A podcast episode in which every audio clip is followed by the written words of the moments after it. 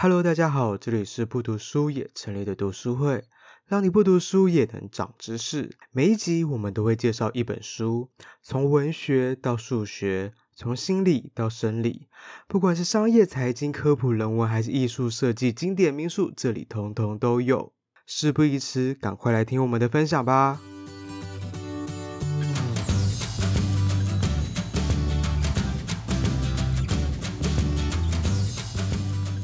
Hello，大家好，我是 Lisa。我今天要介绍的书是《露水京都》。那这本书是由知名的作家韩良露写的。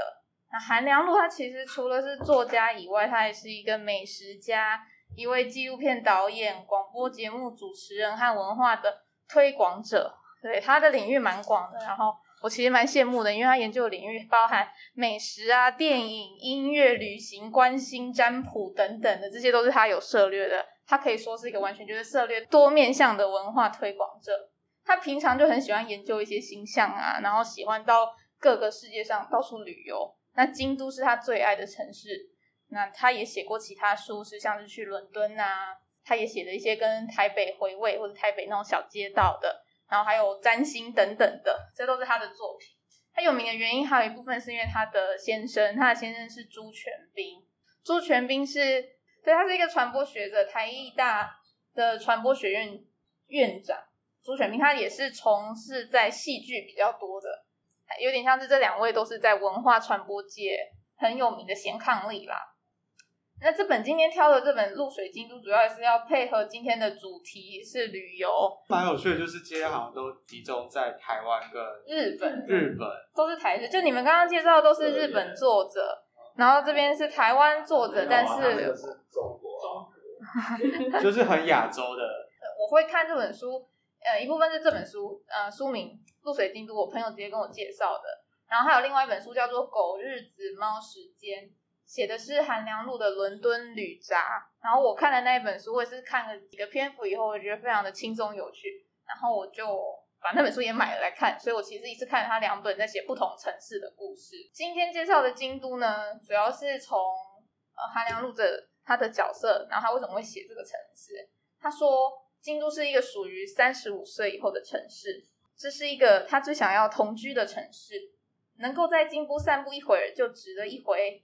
三十年的追寻，难以计数的足迹。它里面说的，说它的四季春樱飘雪，更说它的秋天秋叶跟冬天的呃风雪。他说，京都是一个无论四季你都可以去旅游的地方。嗯，所以在这本书，它就分成卷一二三四五，它写的蛮细的。然后它的分类呢，就是从第一个部分叫做思思念的思，思想的思。用他自己的想法去写京都这个地方。那卷二，他写的是味，味道的味。他是一个美食家嘛，所以他就把京都所有的美食，他写的非常的详细，他把它写出来。然后卷三是季节的季，他用二十四节气，然后是春夏四季去写京都这个地方。然后卷四是情，人情的情，就这个地方的风土民情啊，然后以及人之间京都人的样貌等等，他把它写下来。那最后一个是卷五，叫做言言语的言。卷五他写的就很像是自己，他用自己的话，最后帮这边做一些后续啊，就是后面的后记啦，不是后续后记。然后他所有在对于京都的一些心得。从卷一的诗可以跟大家分享的是，他其实是个非常博学多问的人，因为刚刚讲他涉猎了这么多的领域嘛，他对于历史的领域涉猎的也很多，所以他在。走访京都的时候，他就会发现京都其实有很多的历史跟中国的历史其实是很相似的，然后甚至是北宋啊。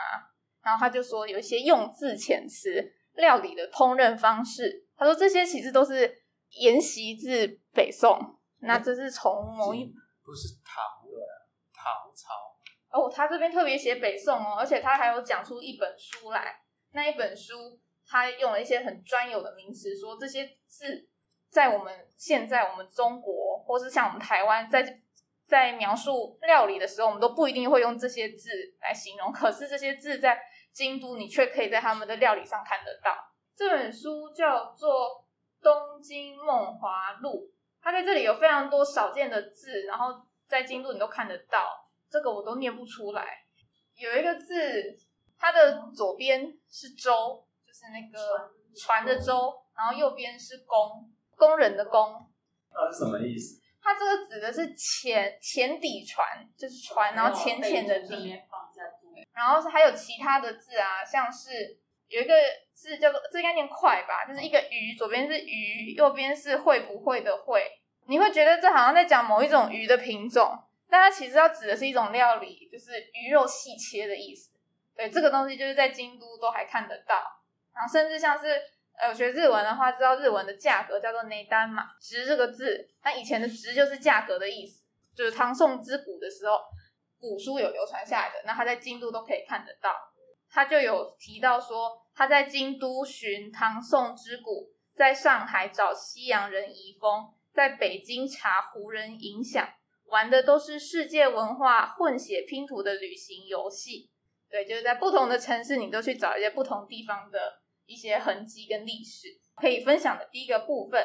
然后第二个部分可以分享的是，他在京都都会去品尝一些怀石料理，或者是一些一些改良式的欧陆菜。对，因为欧陆菜大家都知道，我们都会去吃意大利面啊，去吃披萨。可是只要到了亚洲，都会变成我们亚洲的风味。是啊，是 啊，改良过应该是吧？是啊，是，是吧？就是风风味不一定是指它的料理方式，但是可能它在口味上哪哪些地方会偏甜偏咸等等的。像意大利面来台湾以后，都偏不咸一点，偏不咸，对，偏软，偏软。因为当地再吃更硬一点，然后海鲜的那个海鲜味酱也会更浓。那披萨也是，披萨其实在意大利吃也都是很单纯的，不会。哎，反正就是想要讲的是，他们在京都会有非常多改良式的，然后他们都觉得这样很特别，然后也在京都他们会喝葡萄酒啊等等的。那像京都人不喜欢吃大蒜啊，所以料理里面就不会放大蒜，也不喜欢吃过重的口味。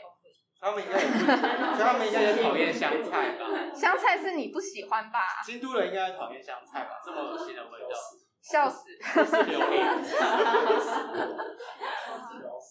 所以京都的西式料理都会比较清淡柔和一些，然后在对于葡萄酒的发展也会有一些自己的口味。对，这是他身为一个美食家，然后他去过很多地方的时候，他给的一些小像是美食评论家，然后都把它记录下来。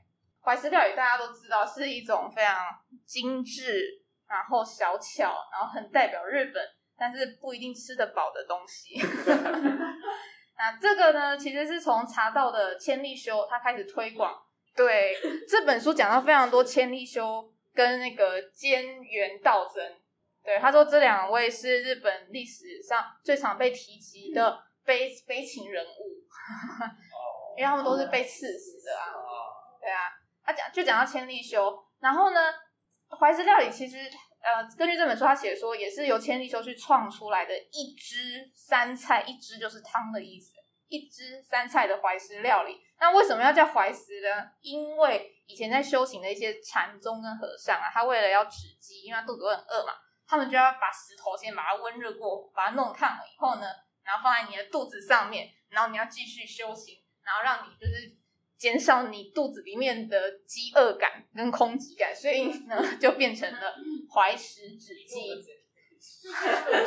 对，就压着放在你的肚子上面，这样一个石头把它，感觉好像蛮舒服，好像某种热疗还是按摩的做法。嗯，这真的是修行啊，就是要小小的，只能填胃，不能饱腹，不是让你吃饱的，只是让你填胃而已。因为你要坐在榻榻米上面好几个小时的事情，如果你吃太饱，你就没办法久坐，就会睡着。哎，对，就会睡着。所以呢，也要吃的很清淡，然后你又要配茶，你不可以抢夺茶的风味。这就是怀石料理的一些精髓。所以不会出现什么汤养鸡。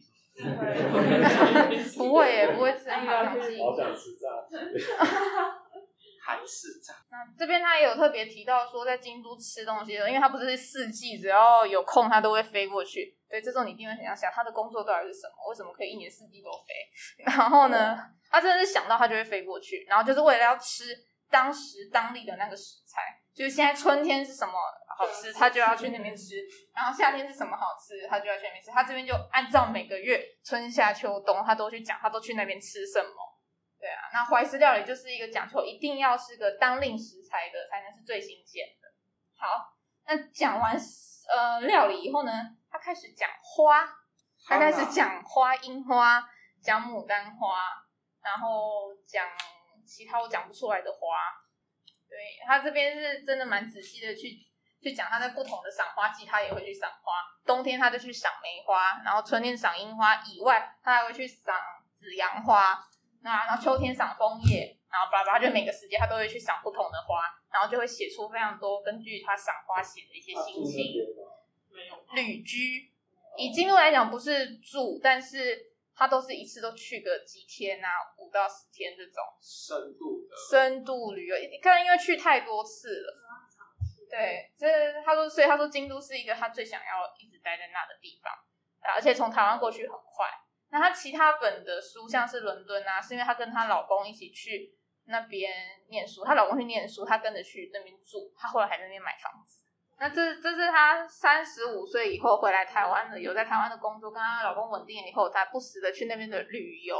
那因为很常过去，然后很喜欢，所以都把它记录下来。对，我觉得在他的写作手法上面，你会觉得他是嗯、呃，真的研究蛮多地方，然后很很彻底，对文化是很有兴趣、很有热情。那当然反过来一个实际面说，你也会想，怎么有办法去做这么多事？甚至是你看，我那时候在看伦敦那本书的时候。我虽然看的很有感觉，因为他讲的都是在我生活周遭的地方，但是你会说哇，怎么可以有这么多时间去做这么多事情？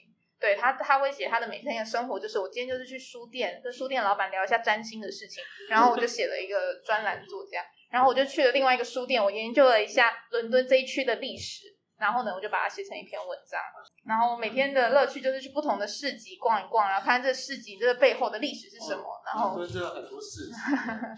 对，这 呃有有一点小羡慕，对，但是他这样子很努力，就是至少也是很勤劳，要把这些东西都记录下来，跟钻研也是需要很多时间的。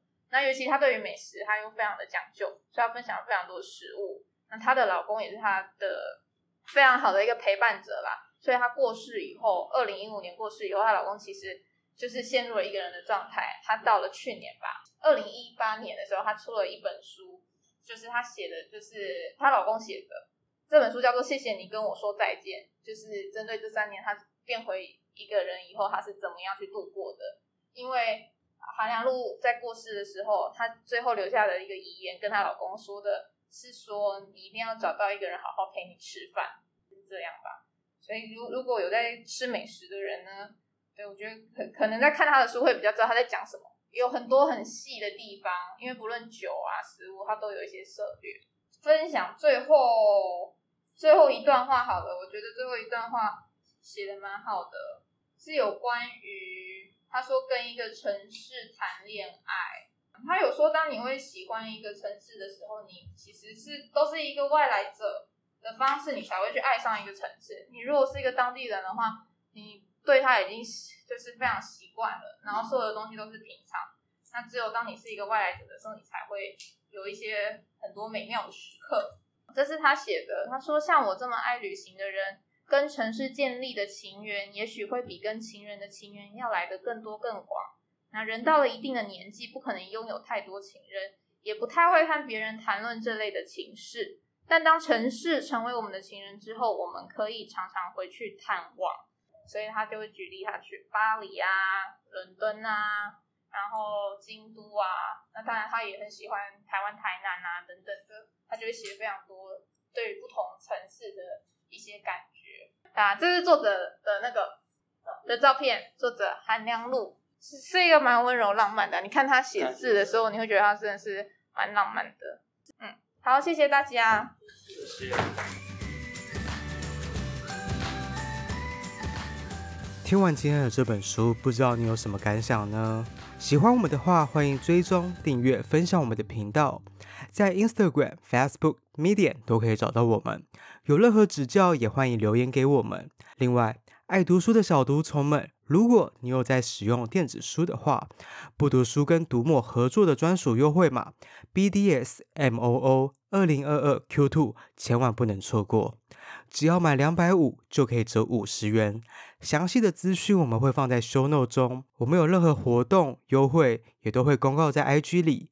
感谢你的收听。那我们下次见喽，拜拜。